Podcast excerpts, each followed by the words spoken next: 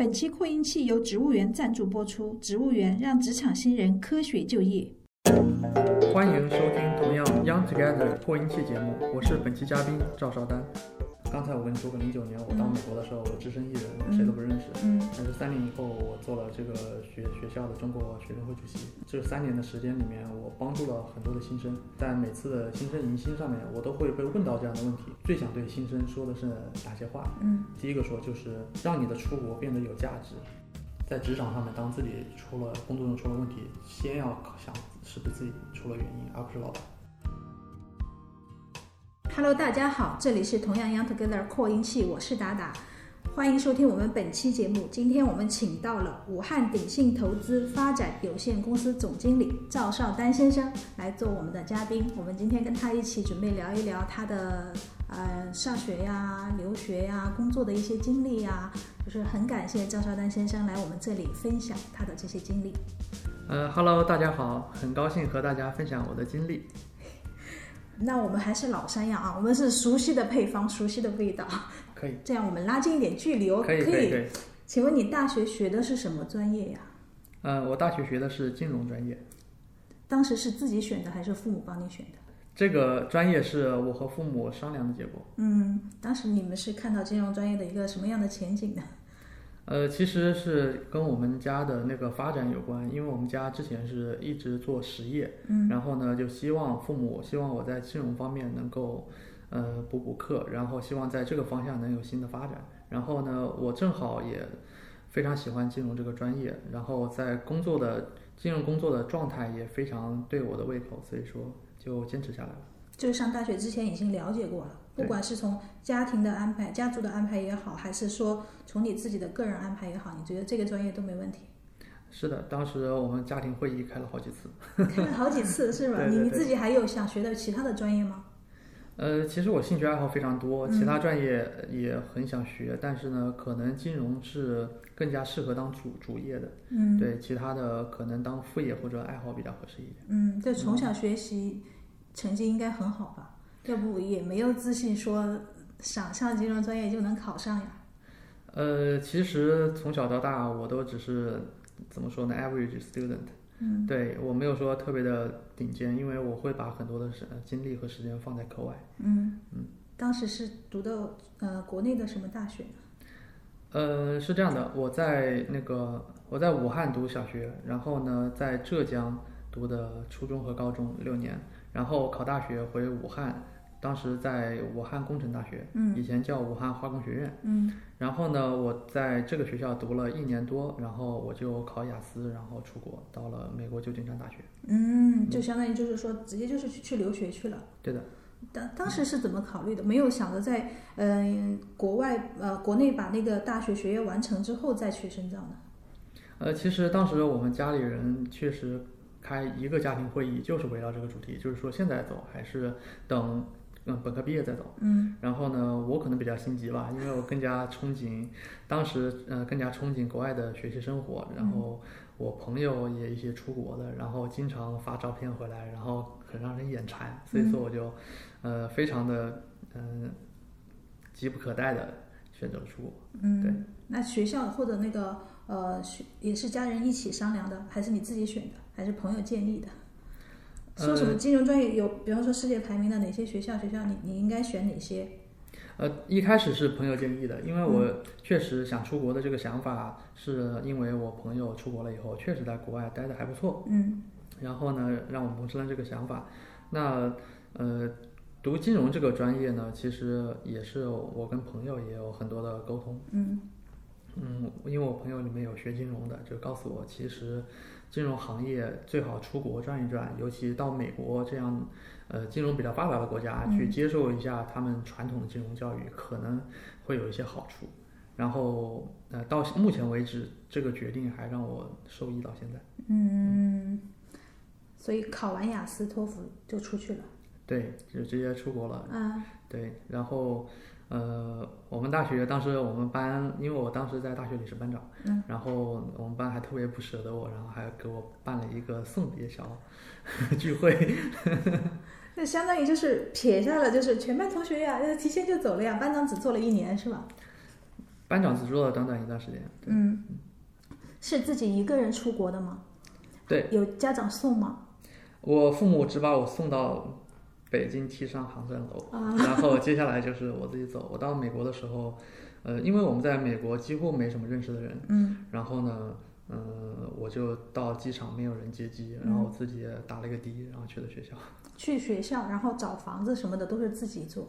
全部都是自己。嗯对我当时当然了，那个我们学校对于那个迎接那个海外留学生，嗯会有一个专门的一个部门叫 ISS，呃，对 ISSS S 四个呃三个 S，、嗯那个部门是专门那个帮助留学生在呃美国，尤其旧金山这个城市呃定居下来，不不仅学习上他们帮助，然后生活上他们也会帮助。嗯，对。当时一一踏下飞机的那一刻，你心里面是什么感觉？我相信很有触动，就是。哎，开始就是走的时候，可能还觉得，因为是男孩子嘛，就觉得，嗯哎，就离开父母挺好的，挺自由的，或者说怎么样？很激动，对，很激动，呃，因为所有的环境全部都是陌生的，嗯然后呢，然后有各种各样的幻想，然后就觉得来到了一个新的世界，有无限的可能性。嗯嗯，就是一个未知的世界，就是一场奇妙的旅行要开始了。对，是个奇妙的旅行，奇 语言方面，妙的冒险。嗯，语言方面没有什么问题了，就很快就适应了。没有，我其实刚出国的时候，我的英文其实并不好，嗯，和很多朋友一样，在国内接受的教育，然后基本哑巴英语。嗯。对，所以说当我出国的时候，那时候我们有一个东西叫文曲星，嗯，现在已经没有了。有有有有，对，我也带了一个文曲星，就是电子词典嘛，嗯。然后不懂的我可以查，然后如果我真的这个单词我的发音都不会，我查出来以后，我让文曲星发音给别人听。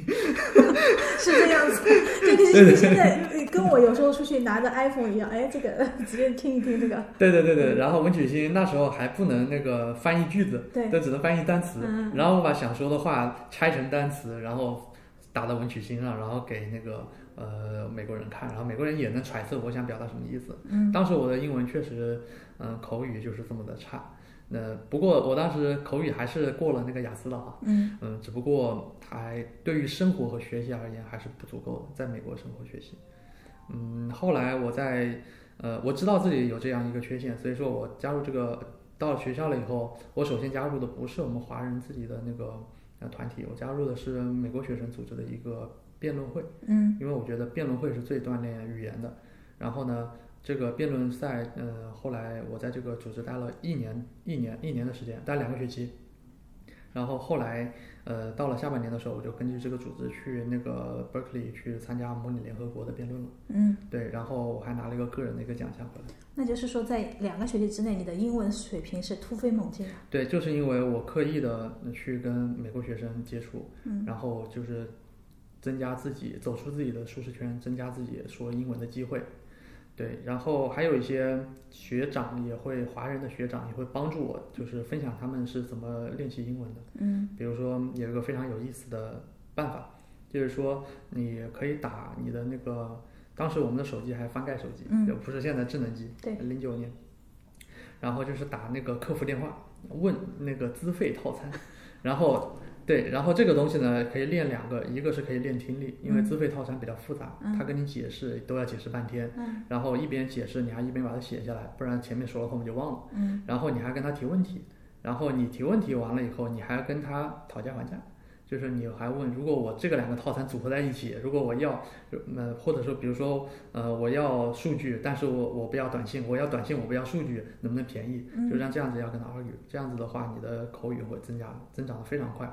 然后呢，另外呃，就是一个是听你能练，另外一个说你能练。然后时间长了以后，你就会养成一个用英文思维的习惯，就是如果你只是用中文思考，但是你不能用英文思考的话，你只能说短句和单词。嗯嗯、你想用英文说长句，你必须用英文思维，不然你的思呃翻译速度是跟不上的。嗯对然后有一个比较有意思的点就是，呃，根据 ATT 他们这样的 Sprint，然后他们这样的 Verizon 这样的公司，他们的内部的规定，他们客服人员在你不挂电话的时候，他们是不能挂电话的。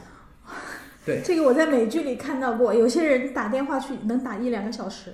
就是因为这个，所以说我那个他们建议我的学长建议我找他们去聊天，嗯。因为他们再对你不耐烦，他们也无法挂电话。嗯，你当你没有弄明白的时候，他们就想方设法要跟你讲明白。对对对对对因为他们的那个电话好像是有后面有监听的，他们是要录音的。对，要录音的，所以允就是完全就是不能对客户态度不好啊，怎么怎么。对，然后挂电话，他们你他们还会打一个那回访电话，嗯人家评分的。嗯，对。天哪，这个好聪明的一个办法呀！国内的不行哎，国内你一一般你打这个语音电话咨询，真的五分钟他就不耐烦跟你讲了。是的，是的。如果一般的电话，那打一会儿觉得你思维跟不上，或者语音跟呃呃说话跟不上，就可能会挂掉了。呃我想知道那个电话拨进去是免费的吗？当然是免费的。我 又是免费的，哇，真是这是陪练语言的，真的。对啊，就客服电话四零零开头肯定免费。好方法哎！哎，你这个、哦、我从来没有 get 到这个点，真的好聪明哦！你们呃，留学生们真的是很聪明。那克服了那个语言的障碍，然后你一开始又融入了当地的这个一个呃那个辩论的圈子，就是说，就是一开始你就决定要跳出舒适圈，然后后面做的所有决定都是为这个一开始这个决定服务的。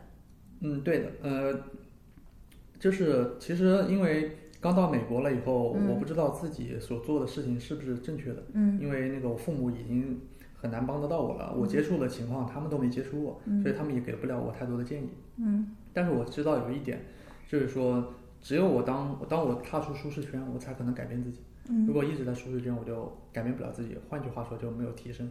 所以说，我会呃刻意的踏出舒适圈，哪怕有些步子迈错了，浪费了时间，但起码增加了经验。对，以后嗯做决定就会正确率越来越高。对，然后踏出舒适圈了以后，嗯，去经历了自己没经历过的那些东西，那我的见识就被就就比我以前要多。嗯那见识累积累积到一个程度，我就改变了自己。嗯，这些都是出于你自己对自己的要求，还是说其实有有家族的有对你的一些要求？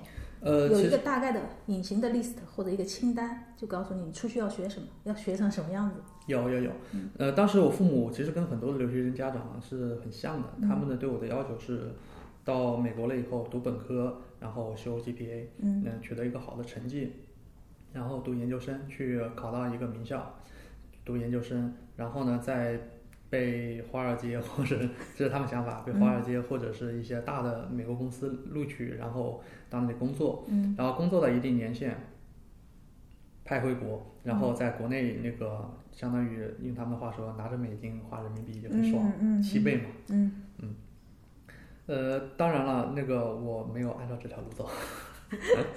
为什么没有？是中间是因为什么情况？你觉得你这个路好像我呃，我根据自己的情况做出的嗯判断，就是因为我比较的了解自己，我不是学霸，嗯对于考试我没有一些学霸，我记忆力确实不如一些学霸记得记得好。嗯所以说呢，但是我呃跟人打交道比较擅长，嗯呃可能我比较 social 一点，嗯。然后呢我就在 social 方面就是加我的技能点，也就是说我没有去补自己的短板，嗯我去加自己的长板，对，然后呃可能我个人认为补自己的短板，哪怕你花了再多的力气去补，最后你可能是一个比较平庸的人，但如果你花自己的时间去补自己的长长板，那可能你就是这个领域最长板的人。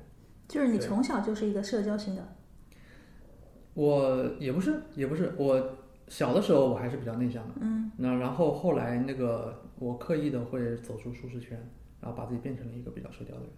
对我一直在走出舒适圈。对就是在国内的时候就已经走出舒适圈了，因为大学的时候你已经做过班长了。从从你告诉我的之前的那个细节，你走的时候同学们给你开欢送会，不是因为给班长开欢送会，而是因为给喜欢的同学开欢送会。是的，是的，是的，是的。呃，比如说不喜欢我的人就没来。肯定是这样子的嘛，不可能，这个这个很现实的嘛，对吧？大家，而且做学生的时候，大家还是本我比较多，就没有那么应酬，就对对对。嗯呃，其实我当时我在小学的时候，哪怕到初中，我都是比较内向的，然后比较喜欢自己跟自己相处，不太喜欢跟别人相处，尤其是不喜欢跟跟自己处不来的人相处。嗯然后后来我发现这样不好，因为就是就像就像一个电脑，那个兼容性不够。嗯 对对，很多很多的软件就运行不了，然后很多事就干不了。嗯对，还是呃刻意的走出了舒适圈，然后跟自己呃价值观不一样，然后履成长经历不一样，然后职业不一样的人打交道。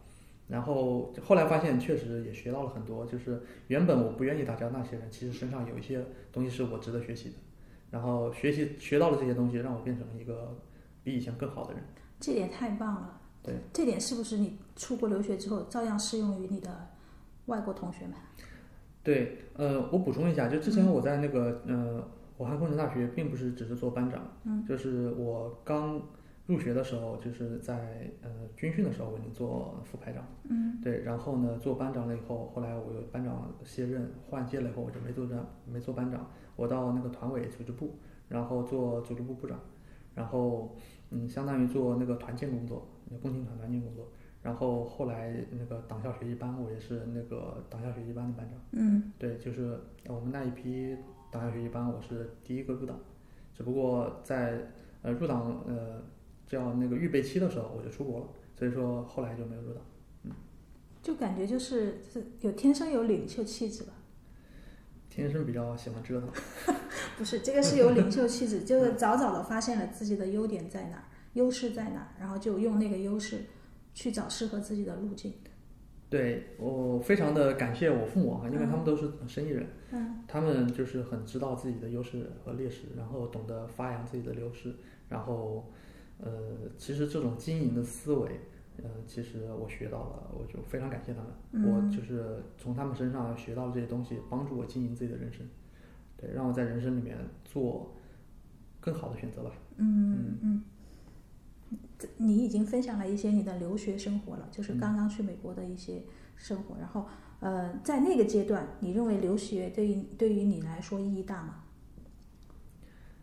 呃，是这样子的，我觉得留学在任何时候对于一个人的意义都很大，嗯，不管什么时候，嗯，因为它会使你开阔你的眼界，让你知道这个世界不单单是你眼前的样子，还可以是其他的样子，还可以是丰富多彩的样子，会让你变得包容。会让你不那么地域，然后会让你对自己的人生会有所思考，就是说我在做的事情究竟是我自己想做的，还是我不得不做的？究竟是给我人生带来的意义是我想要的，还是其他的意义？比如说给一些呃这身边的人带来的意义，还是怎么样？你会有这这些这样的思考？嗯。因为我我为什么问这个问题，是因为我身边有一些留学的人，他们回来就跟我分享一些，我从他们的话里面总结出来，他们觉得认为留学的意义非常重要的一点就是朋那个同学圈，就是谁跟你是同学，你就基本上能够建立友谊，还是我不知道建立合作关系。呃，这是可能是比较功利的一种看法吧。嗯。对，嗯，我不想说的这么功利。因为确实，你跟他们认识了，有可能，如果是你自己自身不够强大，以后也没什么用。嗯，对，还是要自身够强大才行。而当你自身够强大的时候，你是不会缺资源的。嗯，对，所以说没必要看的那么功利。嗯，因为今年因为疫情的关系，有很多准备出国留学的同学们就被耽误了嘛，或者说就是因为没办法出去了。然后，但是还是有很多人想出去留学。你给一些这些即将出去留学的留学生们，给他们一些你的建议，就是说你刚刚你就是你避过的你走过的坑，你就不要让他们再踩了。呃，是呃，其实我经常被问到这样的问题，因为之前我在刚才我跟你说过，零九年我到美国的时候，我只身一人，我谁都不认识。嗯。但是三年以后，我做了这个学学校的中国学生会主席。嗯。对，这三年的时间里面，我帮助了很多的新生。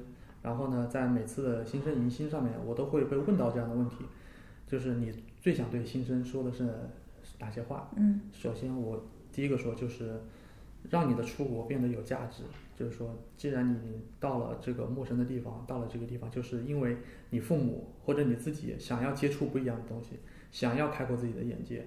想要学到不一样的东西，那么你就要走出自己的舒适圈，去接触这些东西。嗯，有一些留学生到了美国了以后，因为美国华人很多，嗯，呃，在一些城市，比如说纽约或者呃洛杉矶，甚至旧金山，即使你依然保持以前的，就是只跟中国人打交道的这种生活习惯，依然只说中文，然后呢，呃，依然自己的业余时间只去。呃，吃火锅只去唱 K，只去喝啤酒，然后打牌、狼人杀。当然，这个生活方式无可厚非啊，我们大我们所有留学生都会有这种生活方式。嗯只不过，呃，如果把百分之百的时间都用到这种生活方式上面，那你会错过很多其他的精彩的东西。嗯对，呃，当你跟呃美国或者是其他国家的本地的学生在一起生活的时候，你去接受他们的成长环境，你接受他们的价值观，这样子你就会拥有一些不一样的视野，你会有一圈不一样的朋友，嗯。然后你就会呃对这个文化的一个呃差异会有更深深刻的理解，就是这个理深刻的理解对你以后做跨国的一些工作非常非常有帮助。嗯。就是说，我发现有一些企业，中国的企业到了美国了以后，因为不接触不接美国的地气，然嗯后会遭受一些我们看在眼里非常可惜的挫折，然后会损失一些资金，甚至项目会做失败。反之，一些美国的企业到了中国不接中国的地气，也是待不下去的，会很快的退出市场。嗯那么，在呃，如果你知道两个国家中间的文化的差异的话，你就可以双模式切换。你可以用美式思维思考，你也可以用中式思维思考。这个时候，你就可以做一个很关键的桥梁的作用。就是说，这种桥梁作用是远远大于翻译那么简单的。嗯那你要做呃两边的思维的衔接，把美国人想表达的意思表达的把表达的让中国人听得懂，然后让中国人想表达意思，让美国人能听得懂，而且能能能理解，能配合你。我觉得这个是最重重要的。嗯这个这个是嗯，在美国就是说跟外国学生一起生活、一起工作、学习，踏出自己的舒适圈的非常重要的一点。嗯，我觉得邵丹你前面这些说的非常好。你想，你出国的时候，零九年一直到现在二零二零年，我耳边还能听到说哪些外外企到了中国不适应，然后又撤走，对，然后就很可惜，资金也投入，人员也投入，然后相当的也还有一些就是中国企业去了国外，一样还是不行，因为有可能到十年后的今天，他们连当地法律也没有搞清楚。对，呃，其实我在当时在美国工作的时候，我嗯是在美国，嗯、三年大学，然后五年工作，嗯一共八年。我在工作中，我就发现我的一些朋友，他们所在的中资公司在美国做的一些事情，非常的不接美国的地气。嗯然后呢，很快就遭到了那个呃挫折吧。然后呃，中方的领导还非常的摸不着头脑，嗯因为中方领导觉得我在按照正确的方法在最后做事情，嗯但其实这些事情我们留学生到美国的第第一个学期都已经改正过来了。嗯对，而一个这么大的呃中方企业到了美国，花了那么多资金去栽这个坑，我觉得非常非常不值得。对，当然了，那个这里面有一些不呃回避不了的原因，嗯呃，但是我觉得起码我看清楚了他们是怎么栽坑的，这个嗯也有、对我自己也有有也有些好处。这个这点非常棒。嗯，那你适应下来之后，嗯，你什么时候决定要适应？你知道，我们知道留学生有一个逃不开的话题，就是去打工。你什么时候决定你要去打工？你要去打什么样的工？呃呃，我我在美国打工的那个经历可以分三个阶段。嗯第一个阶段，我到美国了以后，我在学校里面打工，嗯，我在餐厅里洗盘，你你也洗盘子？对我洗盘。因为今天我前天还跟我们家的一个小朋友说，嗯，我说你学个技能吧，我说你学个 PS，然后你至少出国留学之后可以选择洗盘子或者 PS，多一个选择。其实我当时洗盘子的呃目的是想在美国拿他们的那个呃叫什么来着，SSN 对，那个 Social Security Number，嗯因为那个有了工作了以后就可以申请呃这个 SSN 这个编码，这个编码就在美国。你有了这个编码，就在美国有自己的信呃信用。你有了信用，你就可以去享受一些买东西的时候享受呃贷款服务，嗯银行就会可以放款。嗯比如说买房子，比如说买车，然后有很多的工作，他是只接受有 SSN 的人哦去，对对对，那个不然他们就非法雇工。所以这个 SSN 这个东西对美国学生是非常重要的。呃，我当时去洗盘子的一个原因，就是因为他们可以帮我办这个。嗯对，呃，我们留学生是不允许在校外打工的，这个哦法律规定只能在校内。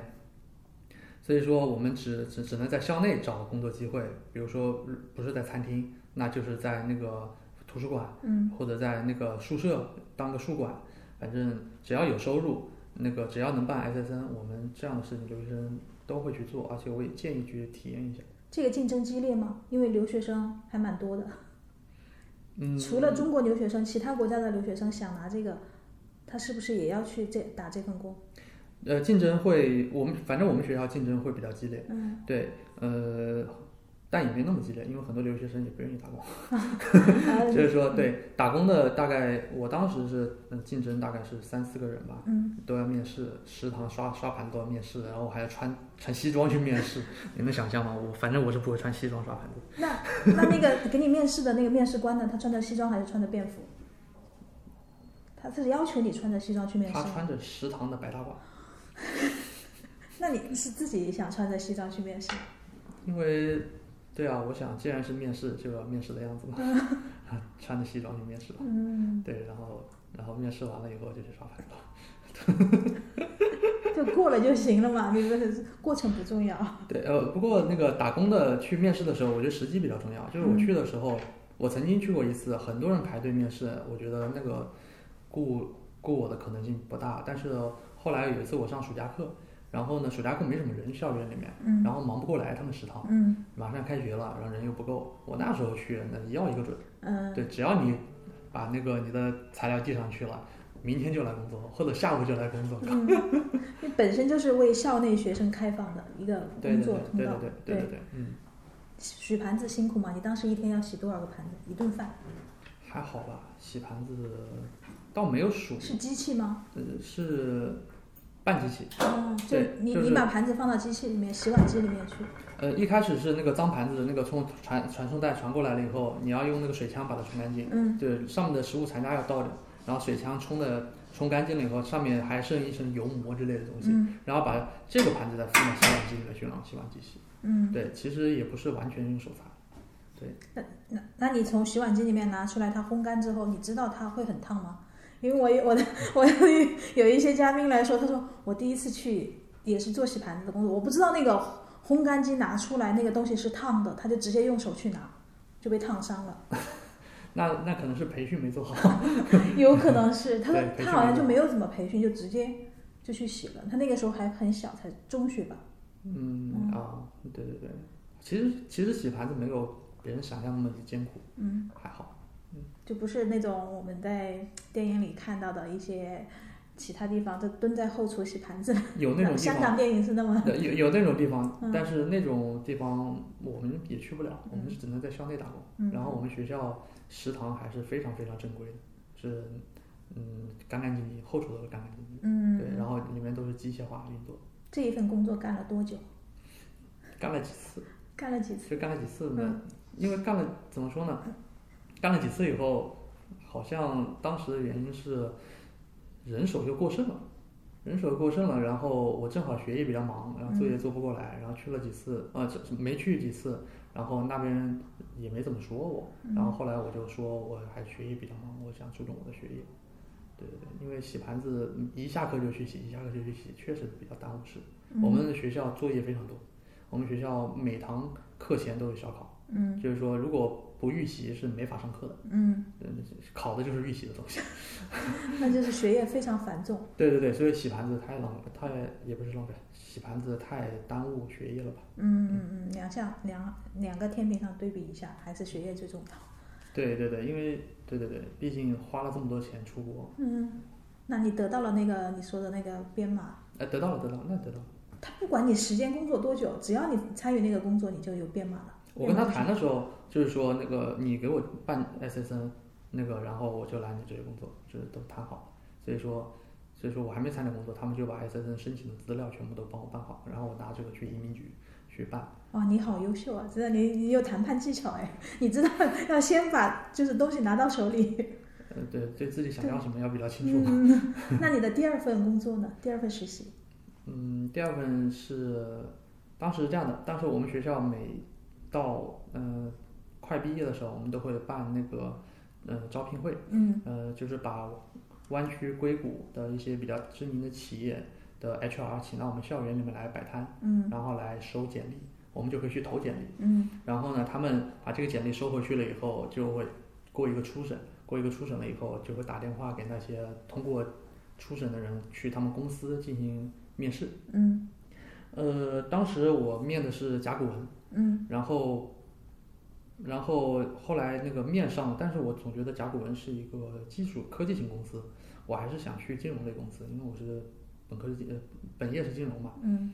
然后我就去了另外一家公司，经过我们校长的那个校董的推荐，经过我们校长推荐到了我们校董的那个一家金融公司，呃，这个老板是叫 Tim Coaches，他是呃国际金融理财呃标准协会的那个创始人，嗯。对，七十年代他就创始了这个协会，然后呢，呃，现在的 CFP 就是呃国际理财师这个资格证就是他们发的，嗯。然后就相当于到了一个呃理财行业的祖师爷那里实习，其实对我来说是非常难得的机会，嗯。呃，也是可能是因为我在那个做学生会期间给学学校也带来了一些帮助，然后呢，学校也非常的那个帮助我的事业的发展，就嗯，这这在这里我要感谢一下当时我一个学姐，我我的学姐是。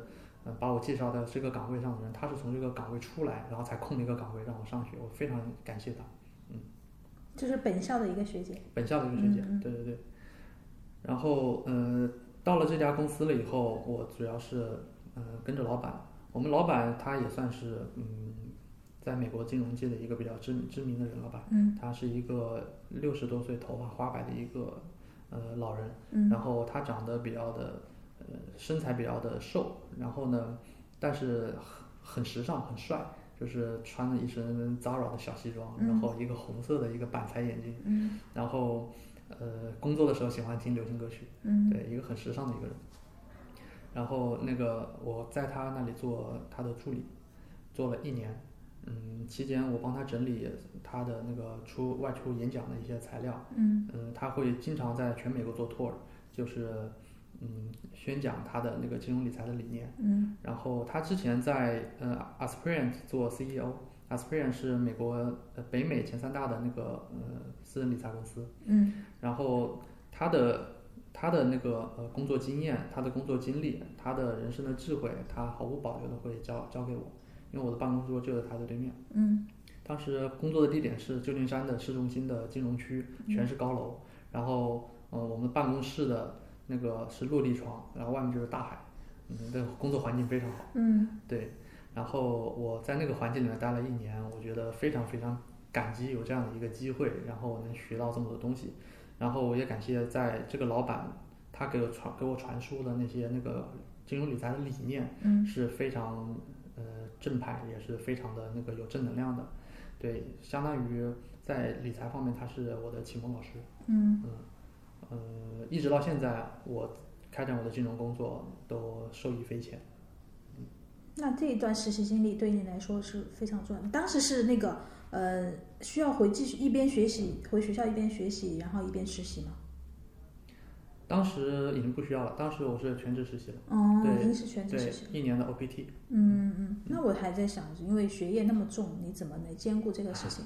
因为我知道金融公司，嗯，其实任务也是蛮重的，就是你在那儿工作压力应该也是蛮大的，呃，还好，还好。还好，我我的我并没有什么太大的压力，因为那个我们这个老板他不是一个销售型的一个一个个性，他的公司也不是一个销售型的公司，但他的客户都已经都是那种积攒了好多好多年，合作了好多年的那种老客户，嗯。然后呢，他也不是很急于去开发新客户，嗯。所以说跟他的客户嗯打交道，我也学到很多东西。嗯。因为他是服务高净值客户的，呃，有的是酒庄的老板，然后有的是大企业的创始人，对这些人，他们相当于已经是嗯、功成名就了，嗯。然后呢，他们也需要有有理财的需求，然后老板就是一直在帮他们理财，嗯、从他们身上我也学到了一些企业管理，然后在美国怎么做人做事，嗯，这些都是我在校园里面学不到，也是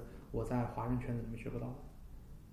我大概能想象出来那种情境是什么样子的，因为你来的遇到的都是一些可能老绅士啊，或者说那些什么的，他们就是对，对于世界呃他们是美国的那种 old money。对对，就是他们的就是不是那种我们说的金融圈新贵，就是那种那种气质给人的，你可能首先你是会让你自己内心沉淀下来吧，如果你一开始就是去接触华尔街啊或什么的，呃，其实其实接触这些那个、嗯。呃 old money 给我的感觉就是他们的眼光很长远，他们的财富是要世代传承的，他嗯们不是呃说之前那个一贫如洗，然后突然想一夜暴富，他嗯们没有一个人是那样的，他们都是家族传承，每个人添砖加瓦一点点，然后四五代人以后就已经非常厉害了。对他们是那种对人生是那种态度，然后对我来说也受益匪浅，就是做事做人不要太短视。嗯，对，嗯第二份实习是这样子的，第三份呢？第三份实习，你呃肯定你做了一段时间这个，你想跳到一个新的环境，或者说用找一个新的老板。呃，第三份工作就是我的工作时间最长的工作。嗯，因为在这家呃，刚才我说那个老板的金融公司里面，嗯呃，他从来没有招过中国人。嗯啊，我是呃，除了我的学姐，我学姐也是个那个中国人，他就没有接触过其他的中国员工。他非常热心的想帮我把那个我的那个签证办下来，但是我还是担心那个签证会卡。嗯然后呢，我就去了洛杉矶的一家那个贸易公司。呃，那家贸易公司是那个雇佣中国人是比较成熟的，里面有嗯很多中国员工，所以说我的工作签证也比较顺利的下来了。然后在那家公司里面，我那家公司是呃北美排名前三的中国轮胎公司。嗯，我到那家公司了以后，我第一步先去面试，嗯然后面试完了以后，我就去那个呃培训，呃培训它是分两周时间，两周时间我把那个熟悉了我们公司的情况，熟悉了我们产品的情况，然后熟悉了市场的情况，然后再结合自己的个性个性的特点，然后找到了适合自己呃助手的职位，就是做销售，嗯。然后呃接下来就是做销售。呃，我被带到那个销售经理那里，然后销售经理就跟我说，给我了一个隔间，然后跟我说这个隔间里面有一台电脑，有一个电话机，然后有个笔记本，然后说这就是我们公司能提供给你的东西，接下来的销售就要靠你去做了，然后给了我一个那个业务业务目标，然后我就问，那我去哪里找客户呢？对，然后经理就说，呃，我还想问你呢。那个部门是新成立的吗？不是那个呃，所有的销售嗯都一定要自己跑客户，哦，自己挖掘客户。他不会说把你那个带入那个现有的客户圈子里面去。那那是那别就那是别的销售的，那是别的，除非别的销售离职了，嗯不然没有理由把别的销售别的销售挖开发的客户交给我去打。嗯嗯嗯，对嗯因为一个每一个客户客户被开发开，因为每一个客户被开发出来，都是有背后销售的努力和心血的，对，不会轻易的给别人。如果我想在这个公司待下来，我要给公司带来客户。就相当于你是要从零开始嘛，就一切都是未知的。对对对，然后我就呃，然后我就去打电话喽。嗯这查黄页吗？对对是怎么样？对，有一本电话本。一方面是一方面是那个呃，公司给了我一个 territory，就是一个嗯一个销售地图，嗯一个销售地图就是在这个区域里面，我们公司其他销售不碰，就只给我，嗯在洛杉矶的一个城区。嗯然后我因为有电脑，我就可以 Google，我就可以找我们的那个潜在的客户。哦，我们是做分销的，所以说我们潜在的客户应该是批发商，就是说我们把轮胎从中国进到美国，然后呢以集装箱的形式卖给我们的呃批发商客户。批发商客户有他们的非常大的仓库，嗯我们的那个卡车到他仓库把集装箱卸下来，然后把轮胎卸下来，我这个销售就给关单了。嗯然后呃，当时因为呃因为批发商不是很多，所以说呢，我还把客户延伸到了那个一些一些零售商。就是汽车修理店，或者说那些四对对 S 店那种。对对对，前提是这些汽车修理店不是我们现成客户的客户。嗯嗯嗯那呃因为我们不我们不能那个影响我们自己客户的利益嘛。嗯然后我就用 Google 去找 Google Map，然后 Google Map 我发现很多这种修理店他们其实不上 Google Map 的，因为他们店里面连台电脑都没有。嗯，就是零九年、一零年那个时候已经一一二年、一三年、一三年，一三年、一四年，嗯。他们还没有用互联网。他们没必要。对，他们在在轮胎这个传统行业里面，人们还习惯于打电话，打电话做生意。嗯对嗯，他们一定有一台非常好用的电话。然后，然后我就去那个超市拿黄页，就拿了这么厚的一刀黄页，然后在黄页里面翻到那个 T 开头 tire 嘛，T 开头的，然后去找轮胎店，然后发现这些呃这些 business 还是更会把自己的广告打在黄页上，因为便宜，嗯。打网上就贵了。嗯。然后甚稍微大一点会打到报纸上，然后嗯。报纸上也会去翻，然后我就把这些信息做成了一个 Excel 表格，然后我就去一个个去打电话，然后去做推销，对，呃，大概我一个早上要打个打个大几十个电话，有的时候早上打一百个电话都有可能。当然，这个打这些电话呢，嗯，其实我本本身是不擅长打英文电话的，因为英文电话你看不到对方的语言、手势，然后表情你都看不到，然后再加上对方如果带口音的话，说的又快，就更听不懂。嗯然后，但还好之前我打电话练过，你你有你你有没有自己打电话的三板斧？因为我们知道现在接到一个销售电话，就是他要么在一句话之内把他的意图阐释清楚，要不就马上就被挂掉电话。这是很正常的。对，那个我我也会经常接到那个销售的电话，然后我接到销售电话，我对他说的东西不感兴趣，我也会马上挂掉。嗯对，这很正常，这个没必要考虑到人情，呃这这这就是。是是很正常，但是你作为一个电话这头的销售人员，你肯定要想办法去解决这个事情，你要改变自己的话术。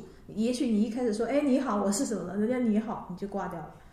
这很正常，对，避免不了。嗯就是说，呃，我打个比方，如果是一百通电话，嗯其实说上去打一百多人很吓人，但其实大部分都直接挂掉，不会需要那么长时间。嗯对对对，然后很多的，呃，大概百分之八十就是直接就挂掉了，连第一句话都不等你说完。嗯然后百分之二十的里面可能有百分之十等你把第一句话说完就挂掉了，是，也就只剩下十个人了。那只是对只是十个人，那十个人能把你第一句话听完还不挂掉，说明他是真的对你提供的服务是感兴趣的。嗯然后你再跟他继续说，那可能，嗯，你把你的服务告诉他以后，真的符合他需求的，那可能只有五个了。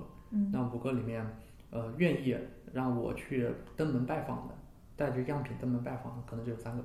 那我下面下午上午我打个电话，下午我就去三个登门拜访，那可能有一个到两个可能不在办公室，或者下午有事出去了，老板，然后我就可能就是跟一个人会聊个几个小时时间。嗯然后用这几个小时，因为他其实没有几个小时时间，我我要尽量的去延长聊他呃沟通的时间，嗯只要沟通时间多一分钟，我就有多一分钟的机会去说说服他去尝试使用我们的产品。嗯嗯，你当时你去跟这些见面的客户聊的时候，你突出的是你的产品性能好，还是说你对他的服务比较好？嗯，这个说到了那个销售方法了，对销售技巧。呃，其实我之前也不会做销售，我之前也是个比较比较害羞的一个人吧，就是我比较喜欢跟人做朋友，但是一旦我要卖朋友东西，我要赚朋友的钱，我会非常不好意思。但做销售，第一步就是跟人交朋友，嗯然后第二就是要倾听他的需求。对，每当当我那个建立一个陌生的一个潜在客户的时候，我先是要我先会把这个客户调查一番。嗯就是说他的公他的这个公司规模怎么样，年销量怎么样，然后他主要卖什么品牌的产品，然后是哪些就是嗯哪些类型的产品，去比如说有的是客车轮胎，有的是卡车轮胎，嗯然后有的是轿车轮胎，都不一样。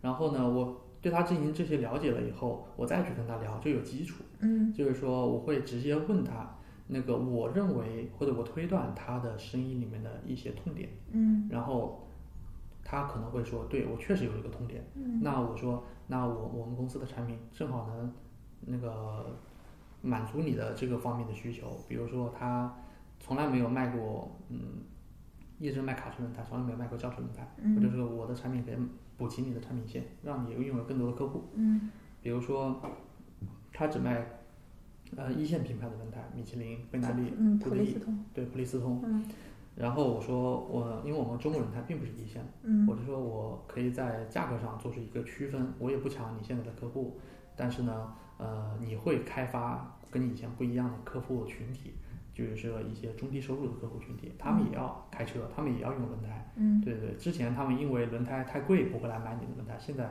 他们会因为你这里有比较经济实惠的轮胎来选择你这家店，对我会跟他们这样聊，然后尽力用我的资源去满足他的需求。嗯，很有说服力。我是一个卖 卖米其林轮胎的老板，我就会想着要辐射更底层的一些对对对客户，对对对对对对预算更低的一点的客户，对对对。因为谁也不想流失任何一个客户，只要是做生意的人就是这样。对，而且而且很多情况下是同一个客户，嗯比如说呃，拖车轮胎和那个高性能轮胎是嗯完全两个、两种轮胎。高性能轮胎跑车用的，嗯那是非常昂贵的跑车用的；拖车轮胎是非常便宜的，就用来拖货的那种拖车，就这么大。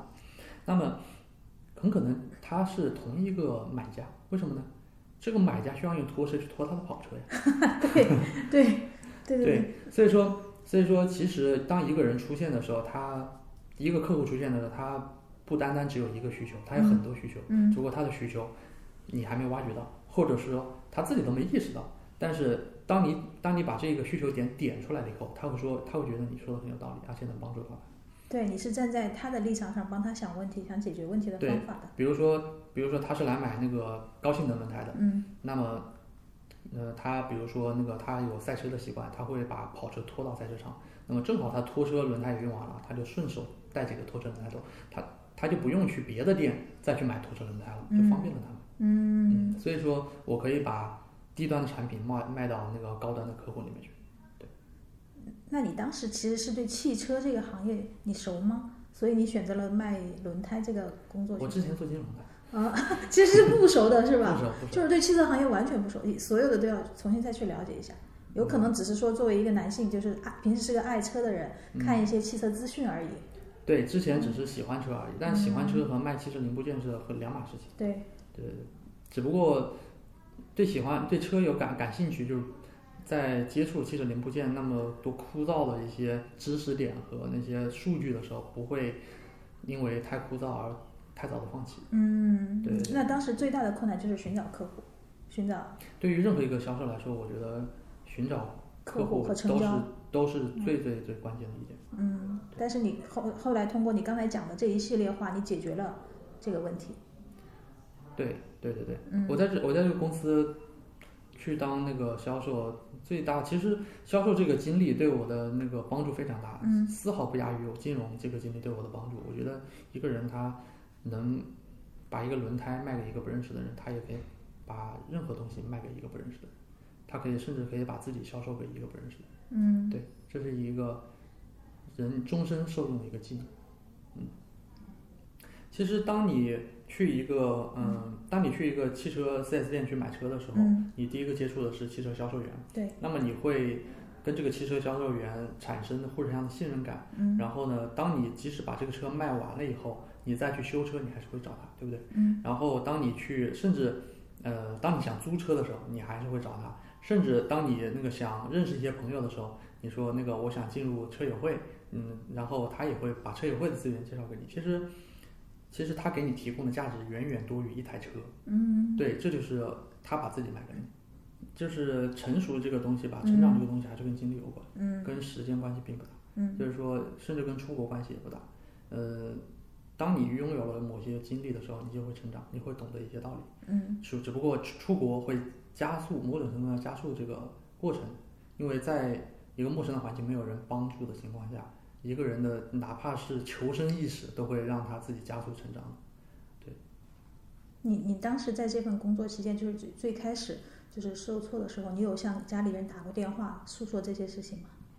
啊，会啊会啊，我跟家里人会说。啊，嗯。嗯、不过呃，因为我父母都是做生意的，所以说他们会站在我的老板的角度来批评我。嗯他们不会来包容我的一些坏缺点，也不会来，也不会来那个，就是说，呃，当我在职场上有麻烦的时候，或者说工作不顺利的时候，他们首先会找我的问题。嗯对对。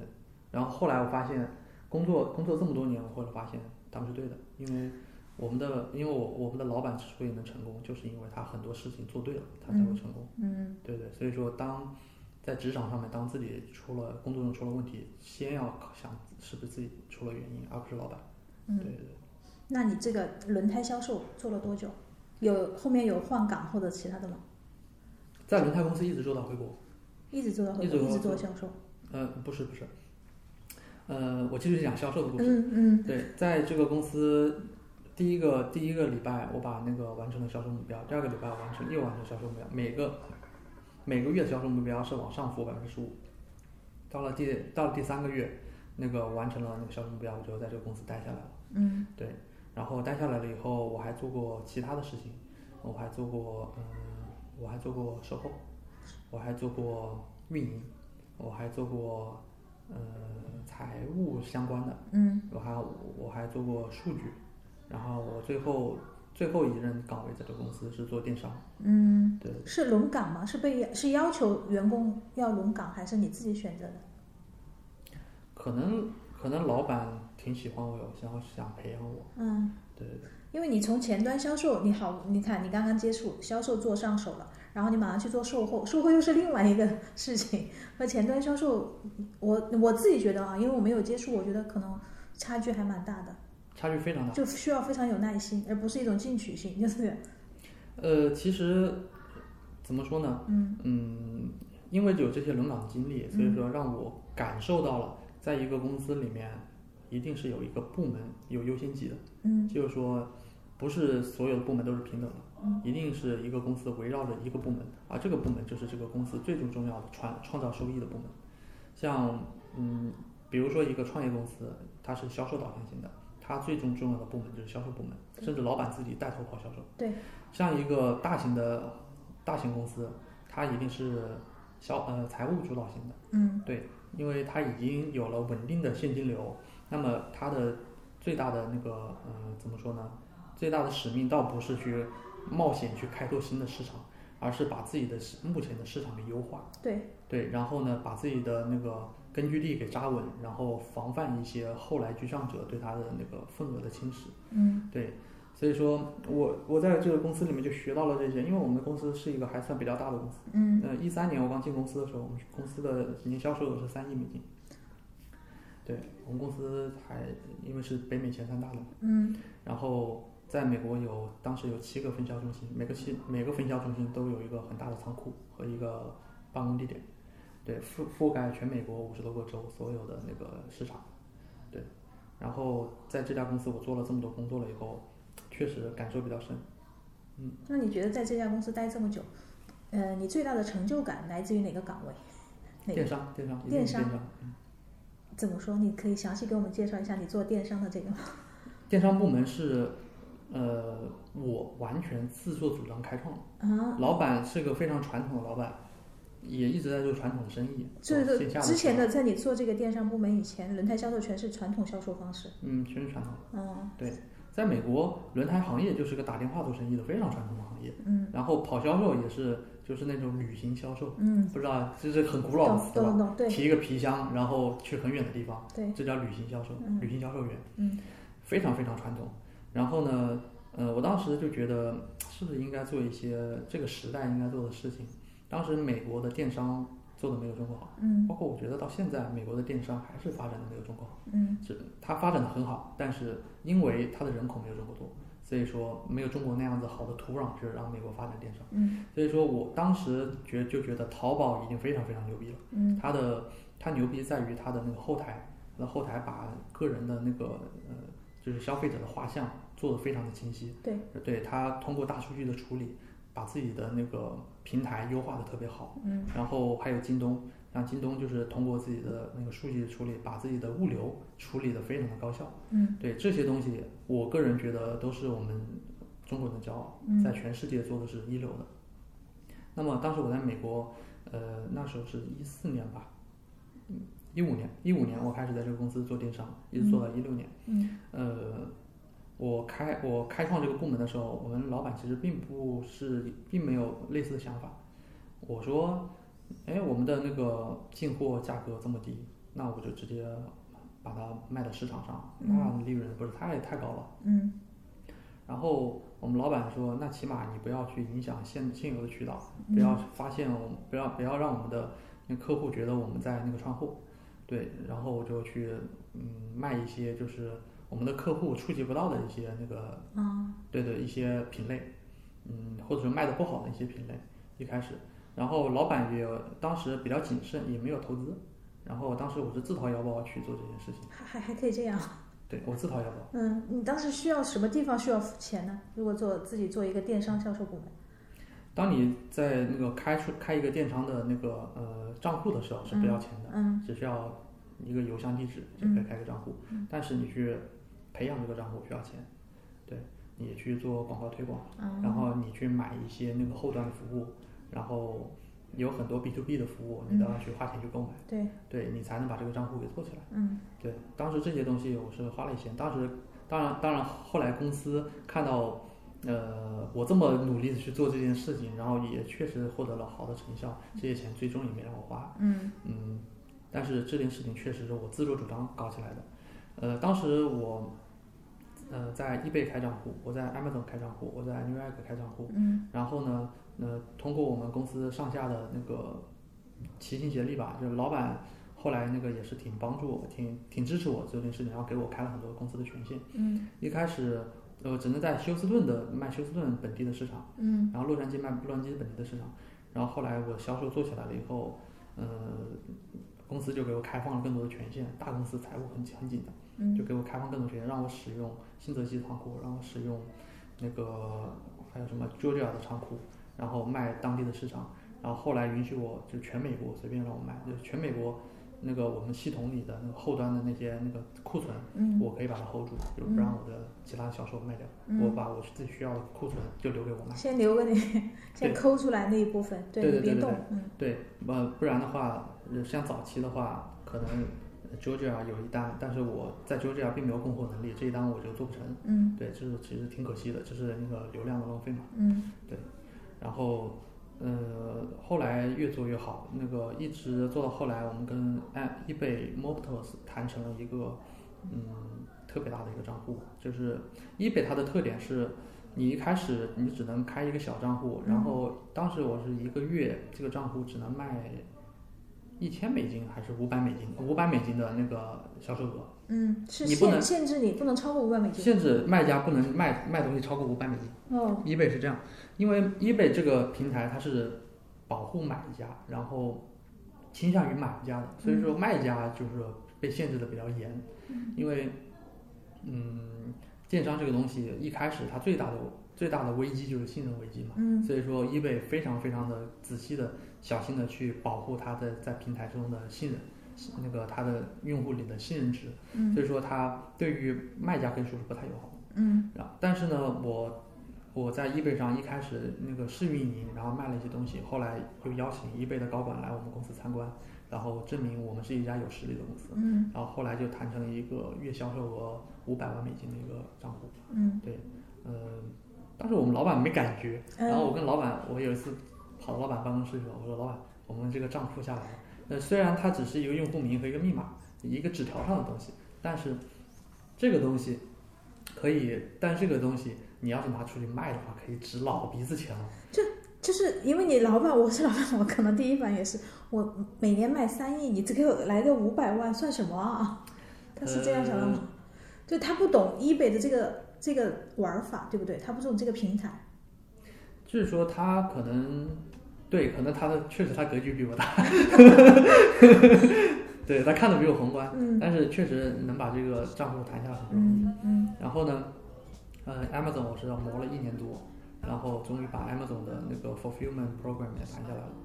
Amazon fulfill fulfillment program 它是一个呃跟 eBay 玩法不一样的东西。Amazon 它的它的呃怎么说主打的优势就是高效，对，就就跟京东一样，嗯它就是比 eBay 更快到那个客户的手里面。嗯然后呢，所以说 Amazon 有自己的仓，然后嗯，它允许我们把轮胎存在他们的仓里面，然后不用一分钱存在他仓里。嗯如果卖出去了，从他的仓里出；那么如果那个没卖出去，就先放在那儿。那这个这个帮助我们解决两点问题：第一个，我的那个仓储我不要花钱了；对对，然后第二个就是那个 Amazon 的那个分销中呃那个物流中心可比我们多多了。对对对对对，对他他的相当于是你，你只是把东西，你把你的货品放在他那儿，然后他帮你，只要你卖出去一个，他就帮你打包，然后发出去。对，就是说连那个物流服务他都提供。对，对，因为之前我们打包是我自己打包。嗯，好的，一个轮胎你也要自己打对，我。自己打包。一开始我们部门就我一个人，嗯我自己搞的这个事情。万一是一个你像素的休斯顿仓，你要跑到休斯顿去打个包。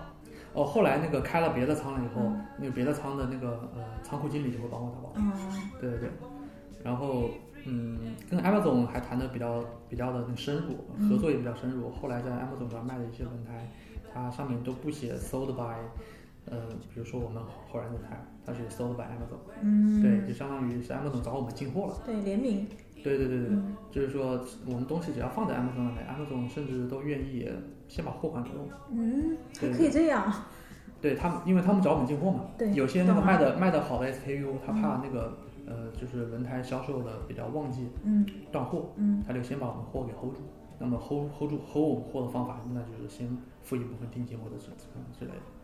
对，反正后来 Amazon 我离开了以后，离开这家公司了以后，依依旧这个电商部门发展的非常好。那个我前几年，我去年回这家公司去看看望了我们的老板，然后老同事，然后就知道我们跟当时我走的时候跟呃 Walgreen 也在合作谈合作，然后后来跟 Walgreen Walgreen.com 呃合作成功了。现在我们每个月的呃销售额都是两百万美金。这说明你在离开的时候已经打下了一个坚实的基础，所以他们的业务能一直有良好的延续。好我们大概已经聊了一个小时了先稍稍休息一下回来继续。